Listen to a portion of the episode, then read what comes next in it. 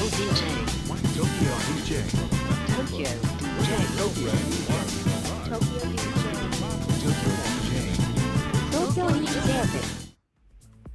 うもこんにちは東京 DJ 部のキットカットと A 名です。よろしくお願いしますす。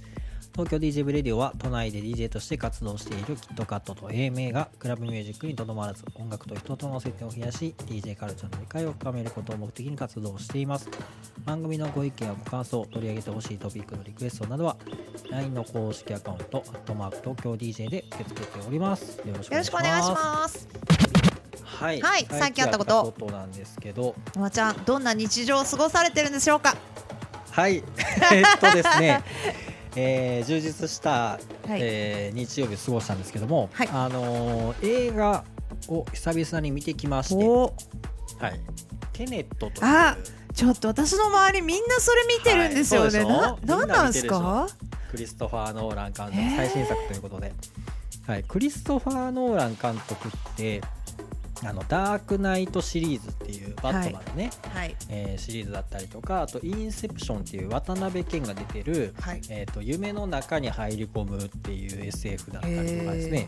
あとインターステラーっていう宇宙地球がもうダメだってことで宇宙に行って地球を助けるために、まあ、い。ろいろ次に地球を助けるっていうか、にえー人類が次に地球の次に住む場所を探すためおのー。調査をするために宇宙に行くみたいな話があったりするんですよ。はい。でまあすごい面白い監督でそれの最新作ということで、なんかあれね二度見ないとわかんないとかってみんな言うんですけど、あまちゃんは一回で分かったんですよね。あの1回で分かる人はいません。え分かんないですか？絶対いません。そんなに難しい絶の対いないです。はい。え絶対いないって言い切れる？あのっていうのも、はい。あのまあ、見終わって分かんなかったんで、はい。考察とか YouTube とかもそういうの見る見たんですけど、はい。やっぱりどんだけ映画に詳しい人とかでもみんな分からんから、はい。って言ってそこで考察してるのを見てやっとああのシーンはこういうことだったんかってえ悩みが増えるの嫌です。はい。ね、これ皆さんちょっとでも、あの僕は結構面白いと思ってて、えーとぜひ見てほしいんですけど、発想が面白いです。えーと今回は、えーまあある種タイムトラベルみたいな、えーまあちょっとテーマなんですよ。はいえー結構面白くて普通のタイムトラベル系の SF っていうのは、えー例えば未来から過去に戻ってうん。何かをするとか過去から未来に行って何かをするっていうような、でえっとドラえもんのそのタイムマシンみたいに過去のいついつのどこに行って何をするみたいなところがね。多いじゃないですか、うん。まあややこしいというか例えばあの「バック・トゥ・ザ・フューチャー」とかはいはいそう。じゃないはいですか、あれはデロリアンっていう車に乗って、うん。えー自分の親が学生だった頃に行ったりするって話なんですけど、うん。えー今回のテネットのすごいところは、はい。えーまあ、未来の人がタイムマシンを開発したんですね。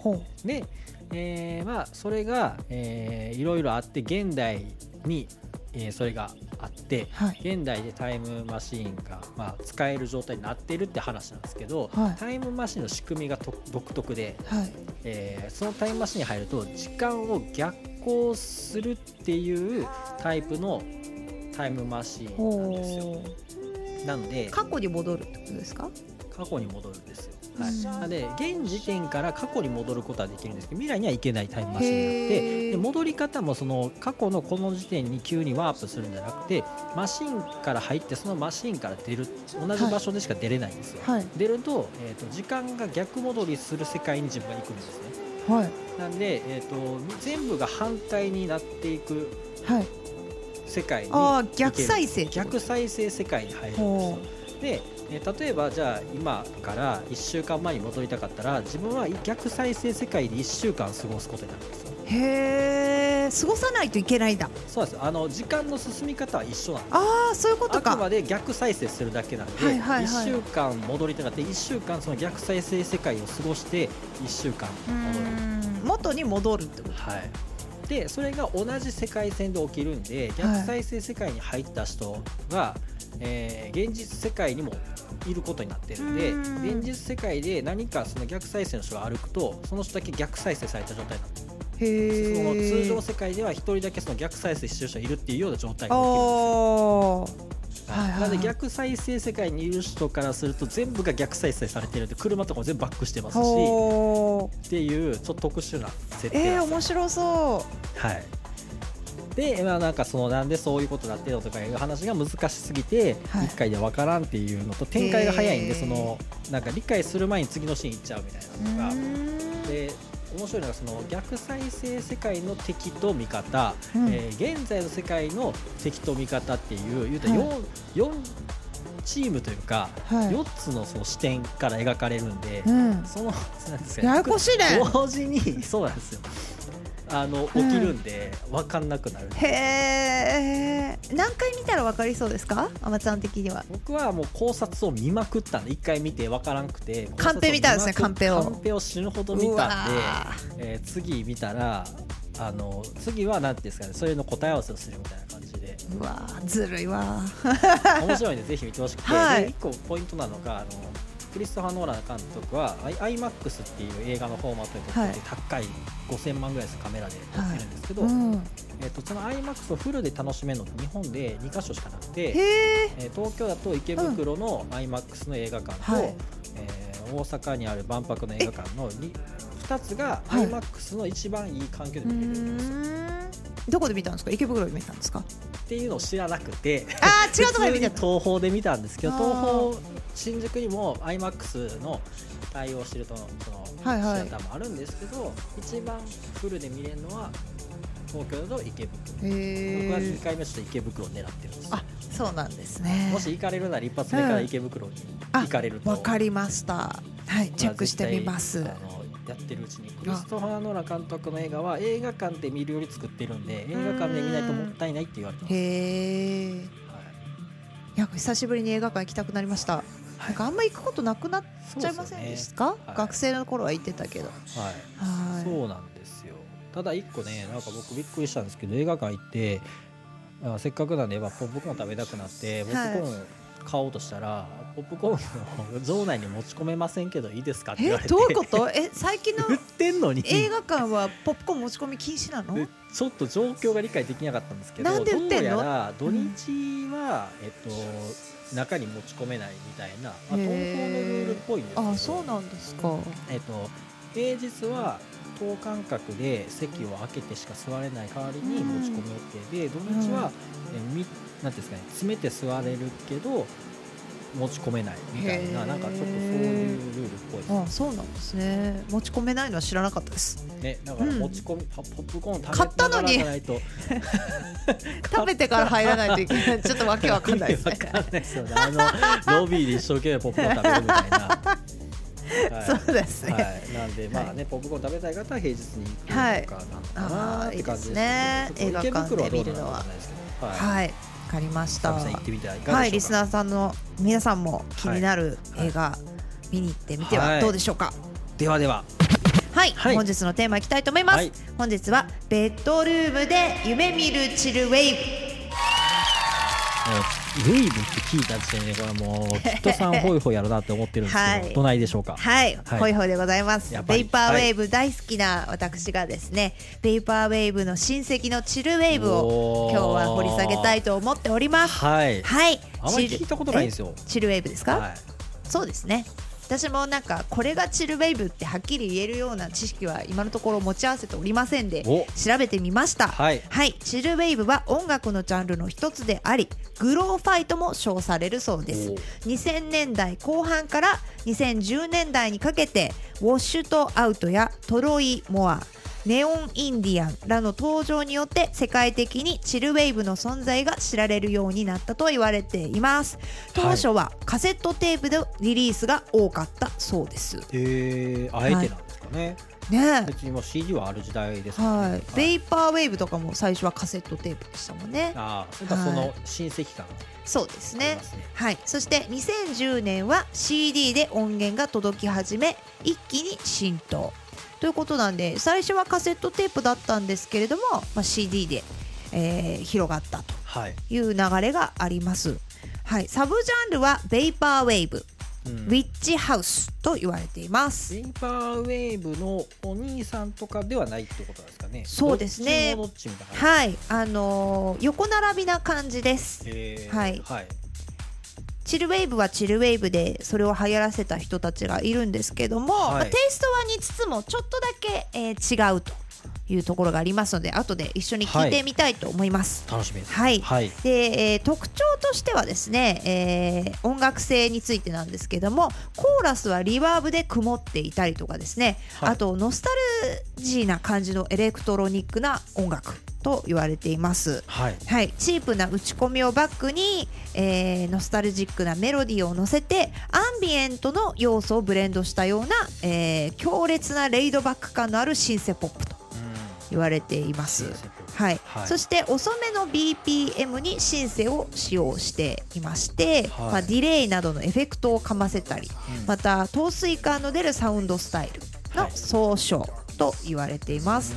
でまたこのチルウェーブのチルという、えーはい言葉には落ち着くとか休むという意味がありますよね。はいはい、クラブでも、えー盛り上がっているメインフロアの他にですねチルスペースという場所がありまして、はいまあ、そこはちょっとダンスフロアで疲れた人たちが休憩を兼ねて落ち着いた曲を聴きたい、はいえー人たちが集まる場所なんですけれどもそういった場所で流れる音楽とも言われているそうですよ。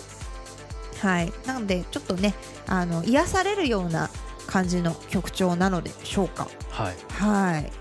でこのチルウェーブのウェーブとついているのはなぜかということなんですけど、はい。このウェーブとついたのはシンセを多用するダンスミュージックをベースとしているためだと言われています。はいで、えー DJ スクリューさんが用いたはい。手法でチョップドスクリュードというのが以前も、はい。あのーヒップホップの回もありましたし、はい、あとはベイパーウェーブの回でもありましたが、あの BPM を極端に落として、えーちょっと酩酊感とか陶酔感を得るような DJ テクニックのことなんですが、あのターンテーブルでレコードを回した時にこう曲を止めるとうーんってなるじゃないですか。はい。このゆっくりしたうーんっていうところがですね、はい。はい、ちょっとこのチョップとスクリュードで出せる音なんですけれども、はい。はい、そういったえ手法を用いたりもしているということです。はい、でダンスミュージックが下降気味だった2000年代後半に小さなブームとなったジャンルですとはい。言われています。はい、ではですね、えーちょっと有名な曲を何曲か一緒に聴いてみたいと思います。はい。はい、1曲目。ウォッシュとアウトさんの「ゲットロスト」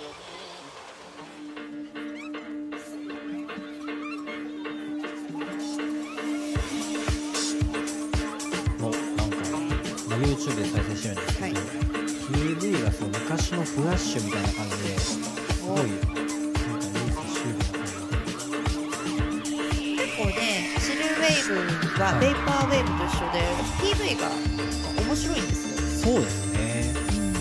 こだわってるというか。はい。この「ウォッシュとアウト」はですねアメリカの男性ミュージシャンのアーネスト・グリーンさんによる音楽プロジェクトです、はい。2009年あメキシカンサマーからデビュー EP「ライフ・オブ・リジュア」をリリース。ピッチフォークをはじめ海外音楽メディアで高く評価されチルウェーブグローファイムーブメントの代表的なアーティストとして知られるようになった方です。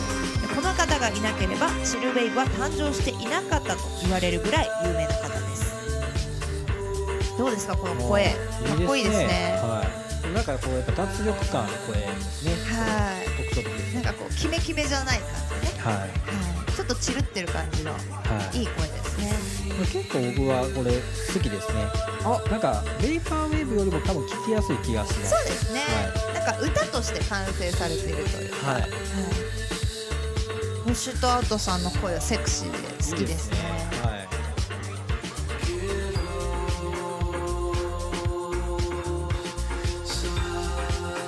癒されますね。これダンスフロアのサブフロアで、はい。これかかりながら美味しいお酒飲めたら幸せじゃないいやーいいですね、まさにチル続いてですかはい続いて同じあれですかね。はい、シュとアウトさんの「Feel It All Around」という曲を聴いてみましょう。ちょっとベイパー感ありませんかこれ？こっちの方がベイパー感ありますね。ありますねぱり親戚というだけあって、はい。はい。ちょっと似てる部分もありまですすね。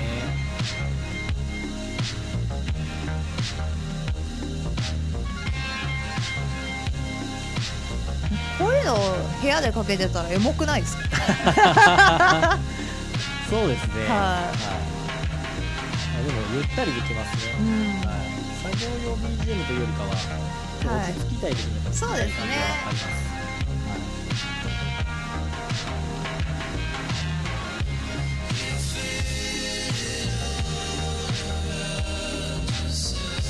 こいいですね。なんか全体的に夜な感じしません？ああかもしれなないんか真夜中にこうゆるっと聞きたいはい。声ですね。そうですね。かもしくはまあ朝とかはい、はい、ではですね、えー、トロイ・モアさんの曲を聴いてみたいと思います。はい。トロイ・モアさんの「パラマク」という曲で私トロイ・モアさん好きなんですよ。はい。面白いですこれスペルも TOROY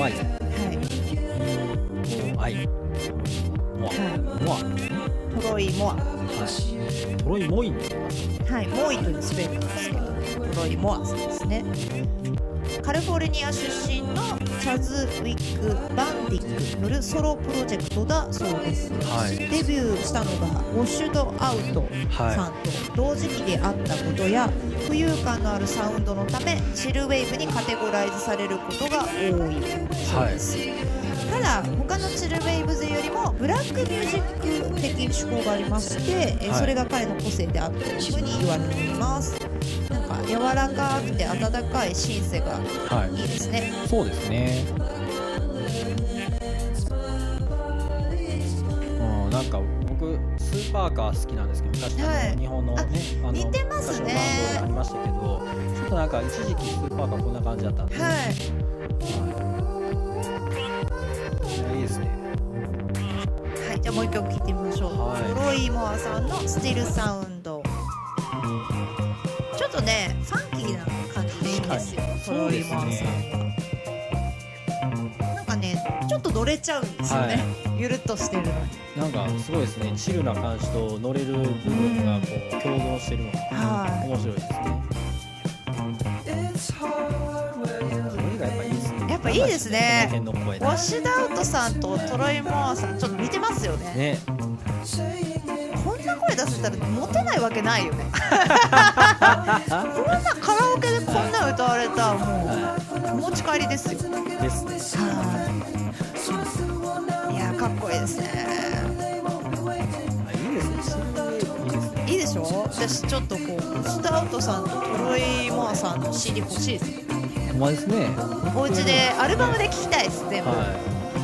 まだ今でもアマゾンであると思います。はい結構トロイ・モアさんはいろんな方向で音楽やっててはいなんかアルバムによっては全然雰囲気が違ったりするんですけどまあでも基本的にはこういった感じの気持ちいい世界観は一緒なんですけどはい。はい、なんかチルウェイブ感がまた戻ってきたとか なんかこう、タイトルで書かれるじゃないですか、このアルバムは一回違う方向行ってるとか、はい。はい、結構ね遡ると面白いです。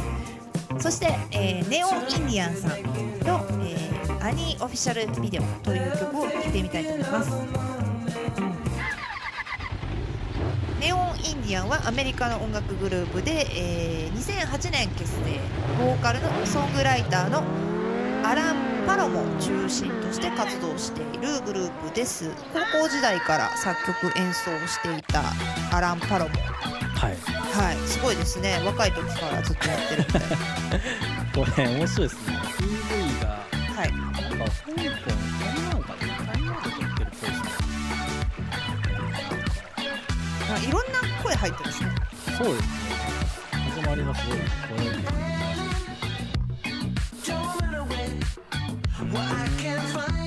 ロロックっぽさは出てきましたね。はちょっとネオンインディアンさんの方が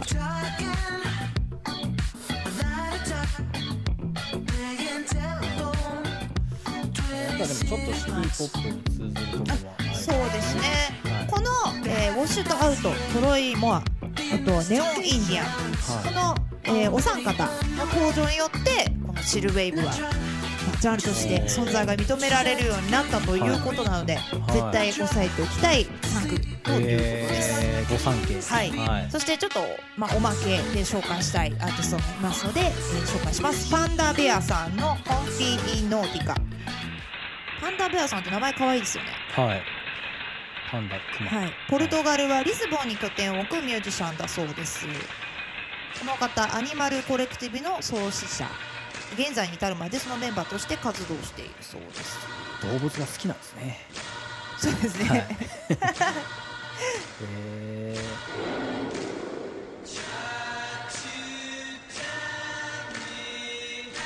このボーカルの方はダフトパンクの楽曲「Doing It Right」にボーカルとしても参加されているそうですよ。ー、おー。そうなんですうね、ん。結構なかなかのやり手ですね。そうですね。チルベイブがどうやって広がったの？という話なんですけど、えー熱心な音楽ファンが運営するブログが当時ありまして、はい。そこで、えーいろいろチルウェーブの曲を紹介されていたのが、えー広がった要因だと言われています。で、えー、チューンテーブル .fm とかタイニーミックステイプスあとシカゴリーダーというブログが、えー当時あったんですけれども、はい。現在はですね Tiny Mix Tapes 以外は全部閉鎖。ブログの時代は衰退してしまったということなんですが、ちょっとベイパーウェーブも、えー似たような広がり方をしていたところがあったのでね。はい。確やっぱこういったねあのジャンルは SNS が存在して、まあ、あのネットが普及して広がったちょっと現代的な広がり方をしたジャンルと言えるんじゃないかろうかと思いますね。そしてえ先ほどから聞いてきたアーティストの皆さんの声を聞いてみただくとなんか着替えもせずに髪ボサボサで横にあるギターを手に取ってなんかゆるっと部屋で弾いて歌ってみたみたいな感じしませんか？あそれをですね、ベッドルームミュージックと呼ぶらしいんですね。はい、なんか脱力感がエモいと。ー、うん。はい。でこういうなんかこうバキバキにキメキメで歌うのではなくてこうゆるっと歌ってみたみたいな雰囲気の卓録っぽさもこのチルウェーブの魅力の一つと言われています。はい、やっぱねこうベッドルームで作ったような脱力感が現実逃避感とエモーショナルさを出してるのではないでしょうか。はい。はそして私が前回ベイパーウェーブでもご紹介しました、はい。新蒸気波要点ガイドベイパーウェーブアーカイブスにもですね一部チルウェーブについての説明が載っているということでい。新正気配締めさせていただきたいと思います、ははいちょっと自分の好きなジャンルになると力が入っちゃう。タイプですよい、でも今日はだいぶ力抜いて紹介されましたね、はい。そうですね、はい。ちょっとあの時のベイパーウェーブの時はちょっと熱が入りすぎて、リスナーさんとの距離を感じたりもしてましたので、は戻ってきてくれたんですね。はい。い、でもね最近あのベイパーウェーブのパーティーをやるという方がですね身の回りに出てきまして、はい。はい。じわっとベイパーウェーブも流行り始めてるのではないかと思っておりますよ。はい、まあ、排水溝太郎さんなんですけど。も、はい。若手筆頭株の。ははい。ラジオ聞いてくれたそうですよ。ベイパーウェーブの回をぜひ聞いてくださいって言ったらおキットさんはそんなに好きだったんですね、あベイパーウェーブがって、はい。いいですね。ベイパーラップ知ってますか？はい。コシコープさんそうですよ。もうなんか普通に、はい。そのイベントやるんだって言ってた時にネコシコープとか、はあのあの時話してた名前がいろいろマッ出てきて。キントッシュプラス。そうマッキントッシュ。名前はやっぱ覚えてますね。そうそうですね。はとかですね。結構みんなで話しててあ嬉しいと思いました。い。ははい。ということで今日はベッドルームで夢見るチルベイブをお伝えいたしました。いはい続きまして。はい奇跡の曲のコーナー行きたいと思います、今日はあまちゃんの曲をご紹介してください。ご紹介します。と前前回かな？はい。あのー父さんが、まあ、70年代のあのレアグルーブにも使われてる曲を紹介されてですね、ちょっと昔のやつ行きましたねみたいな話をしてて、はいはいはいはい。で前回僕は2020年の、まあ、最新の曲を紹介したんですけど、はい。えー今回は僕も70年代の曲を やっぱりはい行ったり来たりしていきましょうということで。やっぱり。あいさんはい。古いんですよとか言っていじめてきますけど実際はい。まあ、好きでしょ、僕もまあ好きなんですよね。やっぱ古い曲もね、ははい。い。ちょっと今日は紹介します、はい。かっこいいですね。はい。もうこれはもう名曲ですね、えー、とカーティス・メイフィールドの「Move On Up」という曲ですね、えーこの曲はですね1970年にアルバムであの収録されて同じ1年にシングルカットされたという、まあ、かなり古い曲ですけど、はい、僕はですねこの曲はもうなんかグルーヴの塊と思ってます。なんかもうこれこれのグルーヴの現役みたいな、そうなんです。もうこれがググルーヴとは何かって聞かれたらこれっていうぐらいなんかねすごいもうグルーヴを感じられる曲なんですよ。そうですね。でそもそもなんかこの曲を、えっと知ったきっかけは、はい。小学校の時にテレビでなんかナイナイのはい。何かの番組やったんですよね。おしゃれイズムみたいな系の多分番組やったと思うんですよ。なんかその時のタイトル忘れたんですけど、まあ、それの番組の始まる時になんかこう始まる前の一瞬なんかちょっとカットあってまた CM 入るみたいなのないですかなんか番組の始まる前のちょっとした予告みたな、はいいはいはいありますね。でそこがなんかでこうカメラワークとともにこの曲で始まるみたいなへそういうのがすごい印象的でこの曲いいなって小学生ながら思ったので小学生でですか？はい、かっこいいと思って小で学生で分かっちゃうんですか？このかっこよさがそうなんかちょっとセンスあるんですね。やばくないですか？小学生の時なんて聞いた時覚えてないですよまあでもなんかいい曲ででそれでなんか多分ラジオとかで再開した気がしますけど。なんか聞いたことあるみたいなはい、やっぱその時シャザムとかなかったんでこの曲いい。なってなったんですよねだからすごい僕の中でやっぱ奇跡の曲なんですけどはい。えー、とカーティス・メイフィールドはですね1942年生まれのアメリカのミュージシャンで、えーシカゴですね。の人なんですけどこの曲は彼の、えー、と一番のヒット曲になったんですねはい。でえっ、と、えー全員あアメリカであの、まあ、アメリカンアーティストなんですけど全英あのシングルチャートで10週トップ10入りかトップ100入りか、はい、みたいな感じなんでなんかアメリカだけじゃなくてイギリスとかでも、まあ、結構世界的にヒットした曲なんですね。で、えっとこのカーティス・メイフィールドと、あとは、えっとマービン・ゲイと、バニー・ハサウェイとスティービー・ワンダー。この人たちをまとめてニューソウル系の人たち。へえニューソウル。ニューソウル。なてジャンルなんですか？はい。みたいですよなんかだからニューソウル調べてください。そうですね。ニューソウルの面白そう、はい。意外っていうか聞いたことあるけど、ピンとこないですそうですねだからファンクでもないっていうことなんですね。そうですね、はい。違う言葉ですね。はい。ということでですねまあかなり僕はこのグルーブめっちゃかっこいいですね。なって思ってるんですけど、えっと、このカーディス・メイフィールドさんは、えっとですね、もう亡くなっちゃってますね。1999年に亡くなっちゃったんですけど。はい。えー、まあ意外な人です。でこの曲はですねその後またさらに意外な人にですねサンプリングされていましておこちらもちょっと紹介しますなんか聞いたことあるんですよね。これあ本当ですか特徴的なんでね結構多分ねサンプリングされてるんですけど耳に残りますね。はい。あすごい。一緒、はい急にラップバージョンになりましたけどこちらは。なんかすごいいい感じに料理されてますね。いい感じに料理するのはまあさすがっていうのはカニね。エカニエウエストさんはさカニエパイセンやっぱねうまいですね。はいカニエ先輩のタッチ・ザ・スカイ。はい。タッチ・ザ・スカイってい。う曲なんですけど2005年の曲ですねはあ15年前ですロックですらねだい。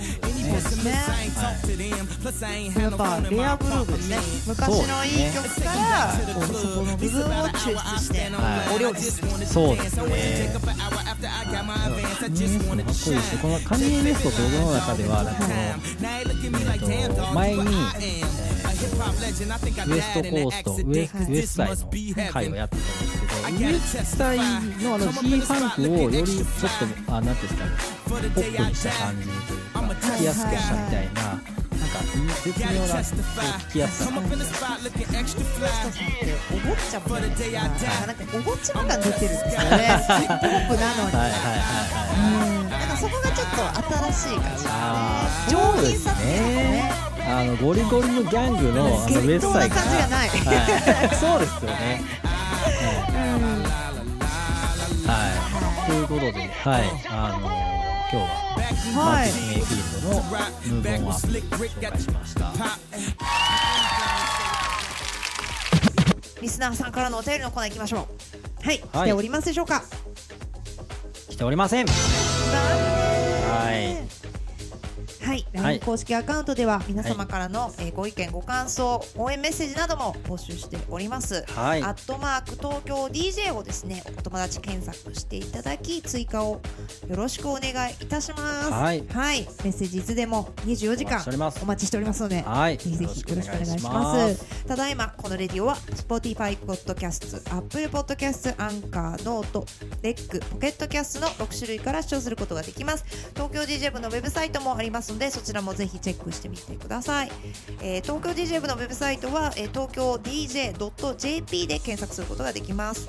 また LINE 公式アカウントをお友達追加して東京 DJ 部の部員になっていただきますと東京 DJ 部のニュースが一番早く届きます。現在はえー100回放送記念でプレゼント企画を行っておりますのでぜひぜひそちらも、えーご応募いただけるとはい。嬉しいです、お待ちしております。プレゼントの商品をご紹介お願いいたします。はい、えー、第3位が USB サンディスクエクストリーム128ギガ。はい。続いて第2位がパイオニア BDJ200 はいそして第1位がパイオニア BDJ400 おかわり。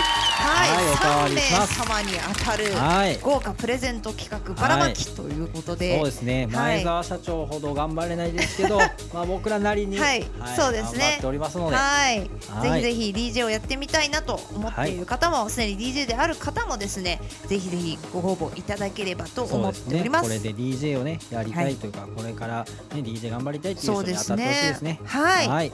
そしてですねはい。現在は、えー協賛も募集しております、現在は月額5000円からこの番組のスポンサーになることができます。詳細は LINE 公式アカウントまでお問い合わせください。はい。番組スポンサーには青山にあるレストランチャックワゴンさんに現在ご協力をいただいております。いつもありがとうございます、ありがとうございます。東京 DJ 部のキットカットと英明でした